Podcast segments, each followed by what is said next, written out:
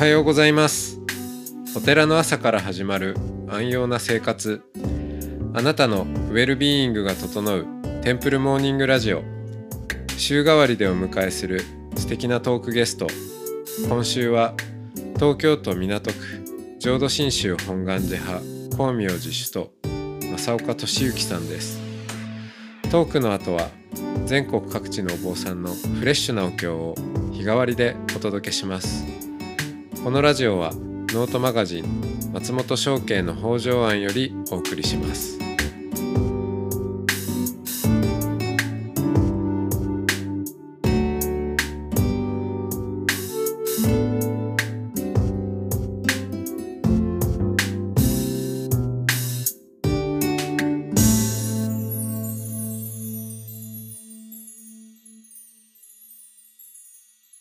おはようございます。おはようございます。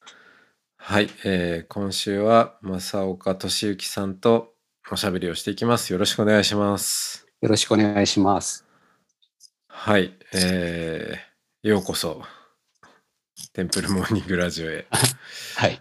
はいあのーまあ最初にお会いしたのはもう何年数年前で正岡そうですねさんがはいお。ぼお坊さんになる前ですもんねそうですね。えーっと、2010、最初お会いしたのは2018年ぐらいだったかもしれないなと思うんですけど、はいはいえーっと、私も所属している光明寺の、はいえーっと、仏教講座はかなんかの時に、えーご住職が、あの、いろいろお話しされて、その時、松本さんと初めてお会いしたんじゃないかなというふうに記憶してるんですけれど、はい。いやー、あの、その頃からちょっとどんな風に私がん眺められているのかちょっとこう不安だったりもしますけど、えー首都、光明寺首都歴はね、うん長いんですけど私も。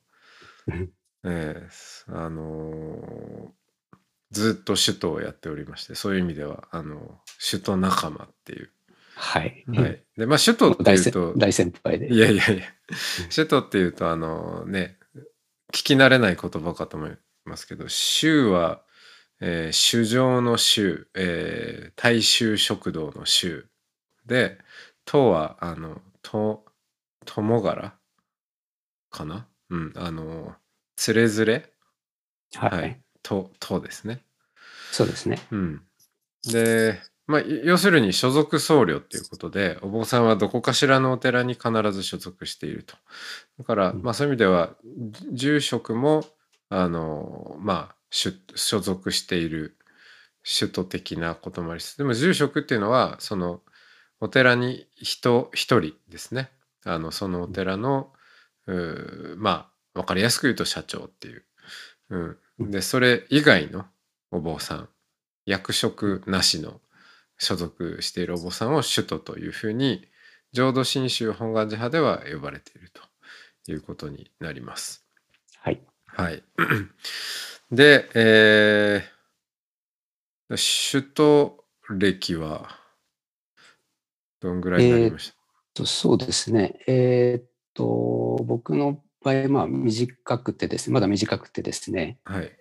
えー、首都っていうのは、まあ、そう、お坊さんになった、僧侶になった時からっていうことになるので、はい。えーそういった意味では2019年の10月なんですね。おーですので、まだ3年経ってないですね。二年半ぐらいか。はいで。すね。えはい。で、えー、まあ、すもともと、その、お寺とは、まあ、縁縁のないところからの、しはい。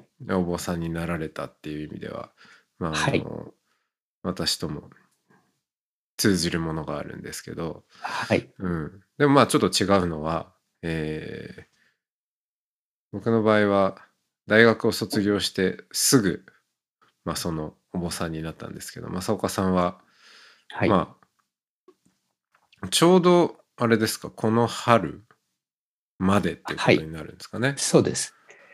えっ、と、3月末まではいですね、ずっと、えっ、と、仕事というか、まあ会社勤めをしていました。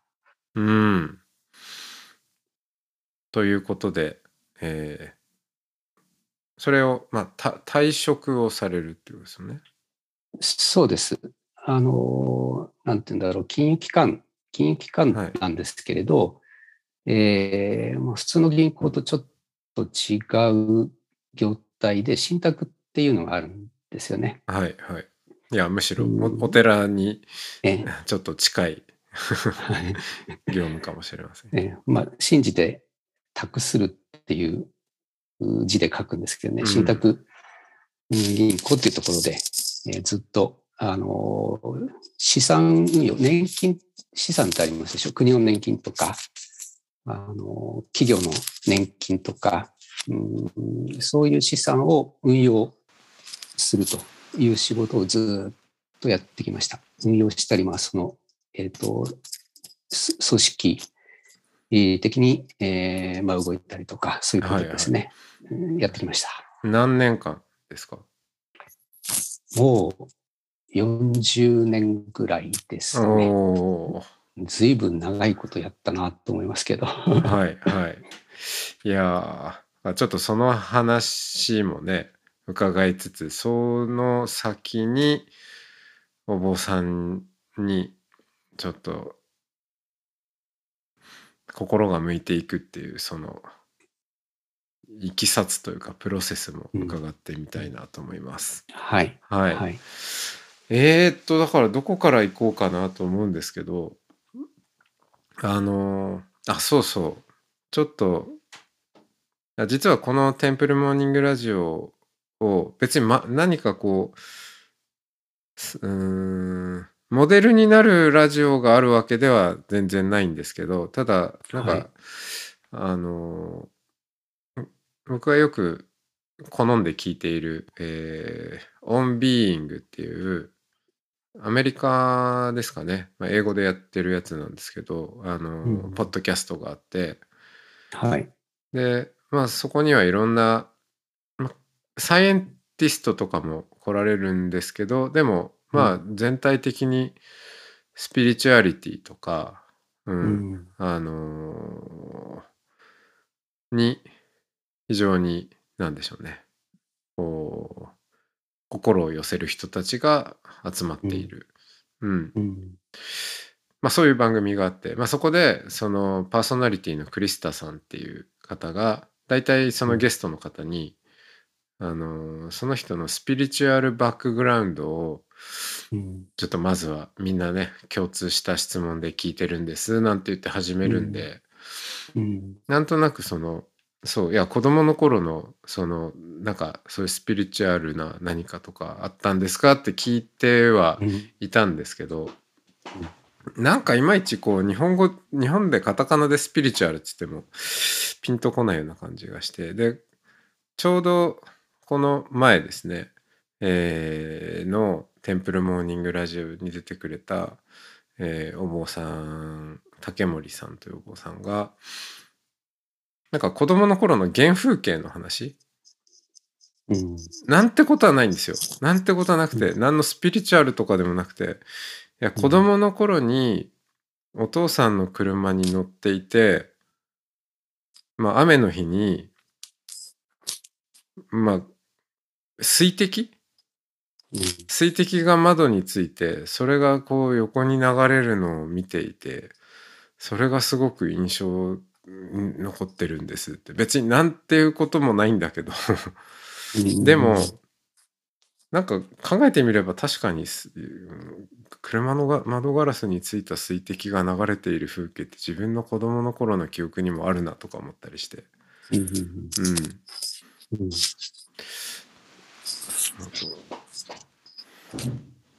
何でもいいんですけど、なんかその原風景的なものってあります？原風景っていうか、あの、今、未だにすごく覚えてるのは、はい。あの、中学の時に、えー修学旅行で京都に行ったんですよ。はいはいはい。で、えーっと、お寺とかがあって、うんで、えーっと、まあ、有名なお寺は回ったんですけど、うん、中にその、大徳寺大仙院だったと思うんですけれども、うんと、なんて言うんでしょうね、枯山水っていうんですかね、石とかがきれいに敷き詰めてあるうん。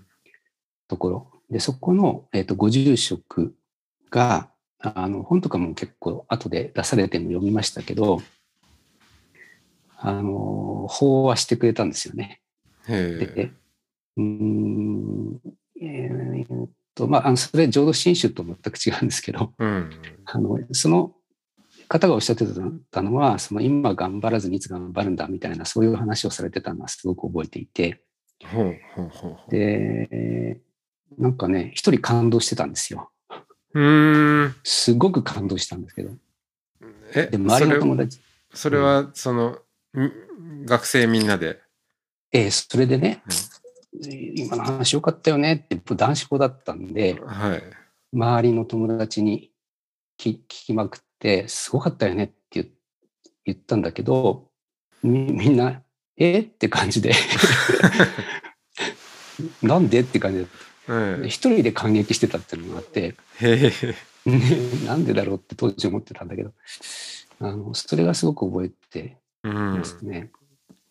それと、もうちょっと年が減ると、うん、なんて言うんだろうな。うん、うんまあ本当に若い頃ですね、二十歳前とか、二十歳とか大学の頃とかに、えーこう自分を、すごい抽象的なんですけど、具体的じゃないんだけど、自分を磨こうとか、自分を高めたいとか、えー割とそういう傾向があったように思うんですよ。で、えー行き詰まることもあって、で、鈴木大拙とかおありますよね。あの、鈴木大拙さんのあの、まあ、禅宗といえば禅宗だと思うんですけど、えーそういう本を、えー結構ね、読んでましたね。それでこううん思うところがあったり、なんかわかるところがあったりししていましたね。だから、うんもともとなんか、あの、うん、なんていうのかな。ずっと仕事してきて、えー何やろうかなと思って、仕事という意味でもなくて、その退職した後、本当に自分の好きなことって何だろうって考えると、会社にずっと勤めてきた人って本当にやりたいことが何かって聞かれると意外と分かんないかもしれないんですね。うん。そのゴルフとか釣りとかっていうのはすぐ出てくると思うんだうんけど、そうじゃなくて本当に一番やりたいこと何かっていうのは何かって考えると意外と分かんなかったりすると思うんだけど、うん。えーそういうのをまあここ、うん、何年も前からちょっと考え出した時になんか結局そういうこう若い頃のところに戻ってったっていうか一番それが好きだったっていうことですね。だから仏教の勉強するとかそういうのはあの単純に言っちゃうと好きなんです。うん。うん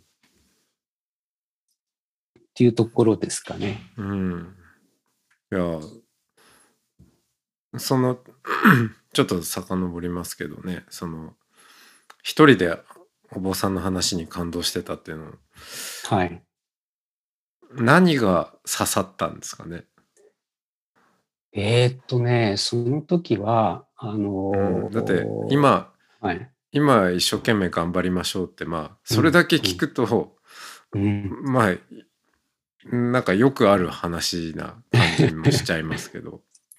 うん。でも特別、ね特別に響いたわけですもんね。うん、なんだろうい、今頑張らずにいつ頑張るんだっていうような感じで、その迫力であるとか、ああ。うん、なんて言うんだろうな、その、その人の、なんて言うんだろう、迫力っていうか雰囲気っていうのかしらね。そういうのがあったのかもしれないですね。うん。うん、それ仏教的になんかお話もされてたんだと思うんだけど、その辺ってあんまり細かいことは実はあんま覚えてないんですけど、はい。迫力。うんももはやうん話の中身ではなかったのかもしれませんよね。そうですね。うん、だからその後、えっ、と、出てる本も買って読んだりしましたから、うん、よほど気になったんだと思うんですよね。うんその後、でま会いに行かれました、もう一回。いや、会い会いに行くことはしなかったですけどね。あの、本は読んでましたけど、うん会いに行くことはしなかったですね。でもまあ、そ、それってなんかこう、それをやったからといって、その、頑張ったからといって人生が別に解決するわけじゃないっていうか、うん。そういうのは逆に分かむしろそういうことが分かってたみたいなことが あるかもしれないですけどね。うん。そうですね。まあそういう意味ではその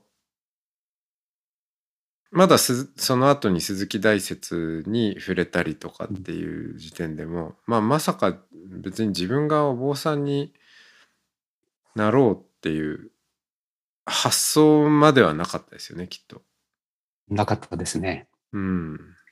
うん、本当なかったですね。だから、鈴木大拙の本とか読んでるのは面白いから読んでるし、うん、共感できたり、難しいんですけど、共感できたり納得できたりしする部分があって読んでたという息を出なかったんですよね。うん。まあ、ですけど、うん、それをやってるうちに、うん、まあ、あの、会社勤めてるとどうしてもその、定年っていうのがあるありますでしょ？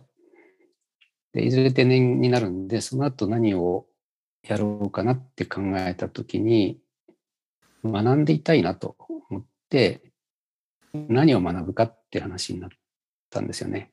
うんあの、当時遊びに行ったのが、あの、千葉県の香取市かな。伊能忠敬っはい。ていますでしょ？はい。地図伊の。能忠、うんと、そうです、そうです。伊能忠敬の記念館っていうのに遊びに行ったんですよ。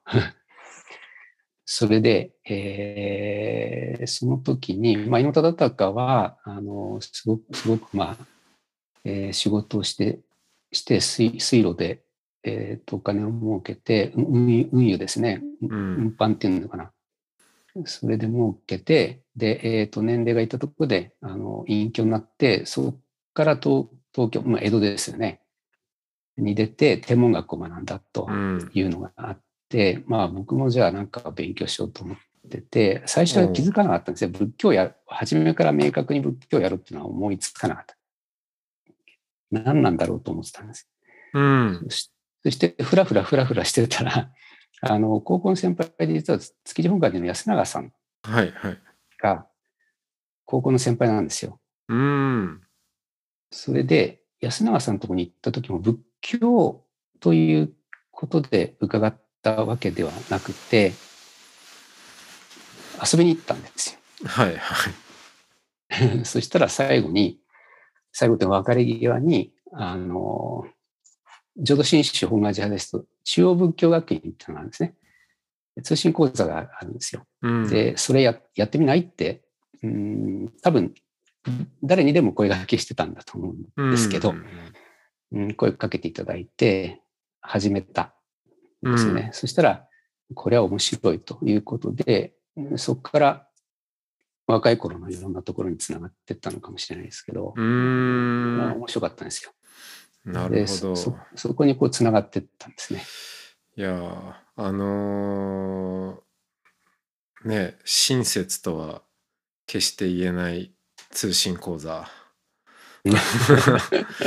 をまあやりながら、えーあこれは面白いぞってそうですねちょっとそのどのあたりから面白さを見出したのかとかちょっと詳しくじゃあ明日伺いたいかなとはい。思います。はい、じゃあ今日はこの辺でありがとうございます。ありがとうございます。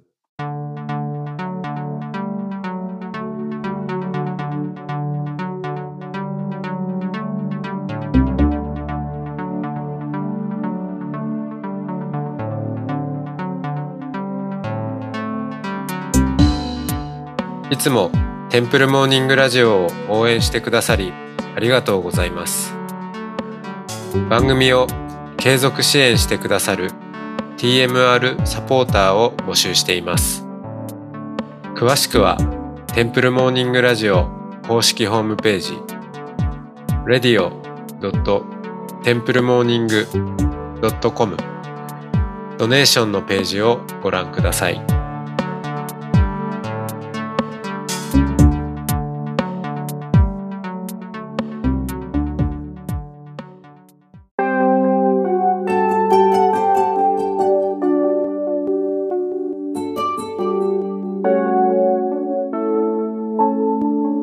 ここからは音の巡礼のコーナーです。全国各地のお坊さんのフレッシュなお経を日替わりでお届けします。登場するお経やお坊さんに関する情報はノートマガジン音の巡礼をご覧ください。トークゲストへのメッセージやお経の感想などもノートマガジン音の巡礼ウェブサイトのコメント欄でお待ちしております。それでは今朝も音の巡礼へいってらっしゃい。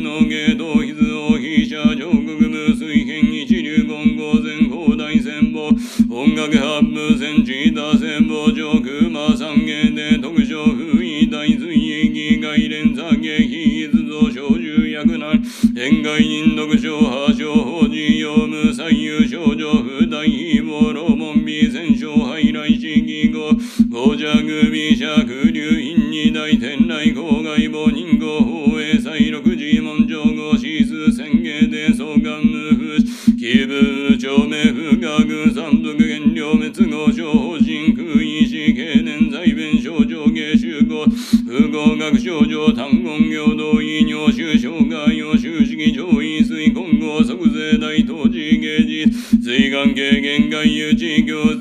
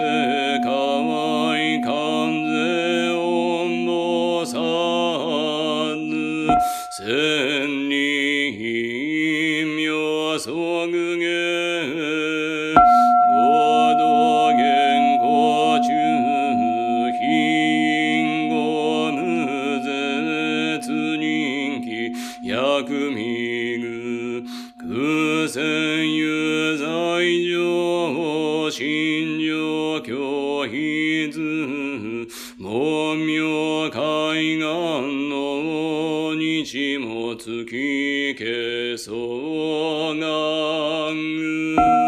南無四神奇妙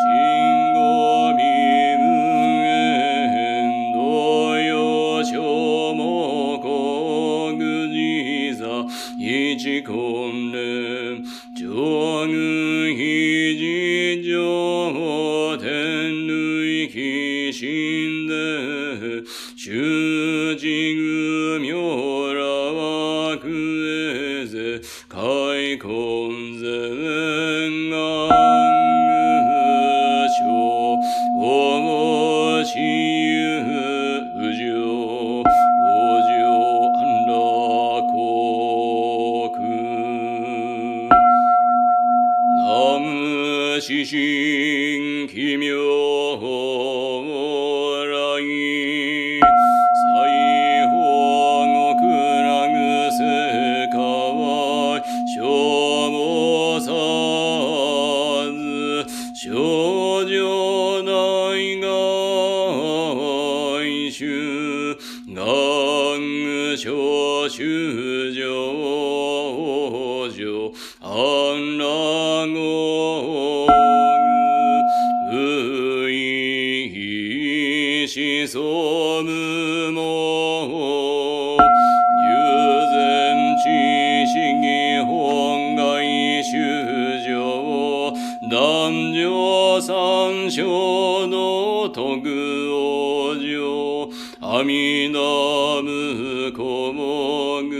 君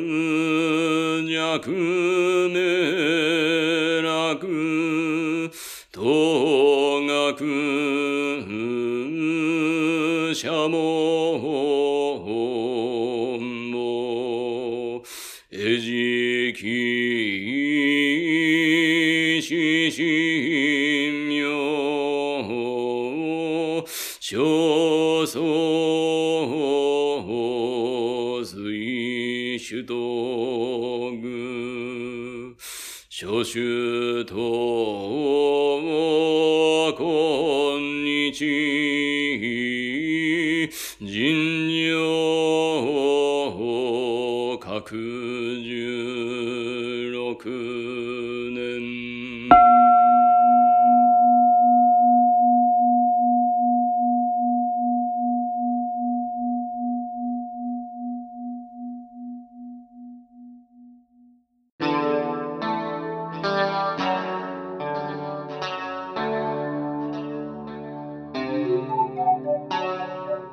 このポッドキャストはノートマガジン松本紹圭の方丈庵よりお送りしました。お経コーナーはノートマガジン音の巡礼のご協力でした。ゲストへのメッセージや番組の感想などはそれぞれのノートのコメント欄にてお待ちしております。それではまたテンプルモーニングラジオでお会いしましょう。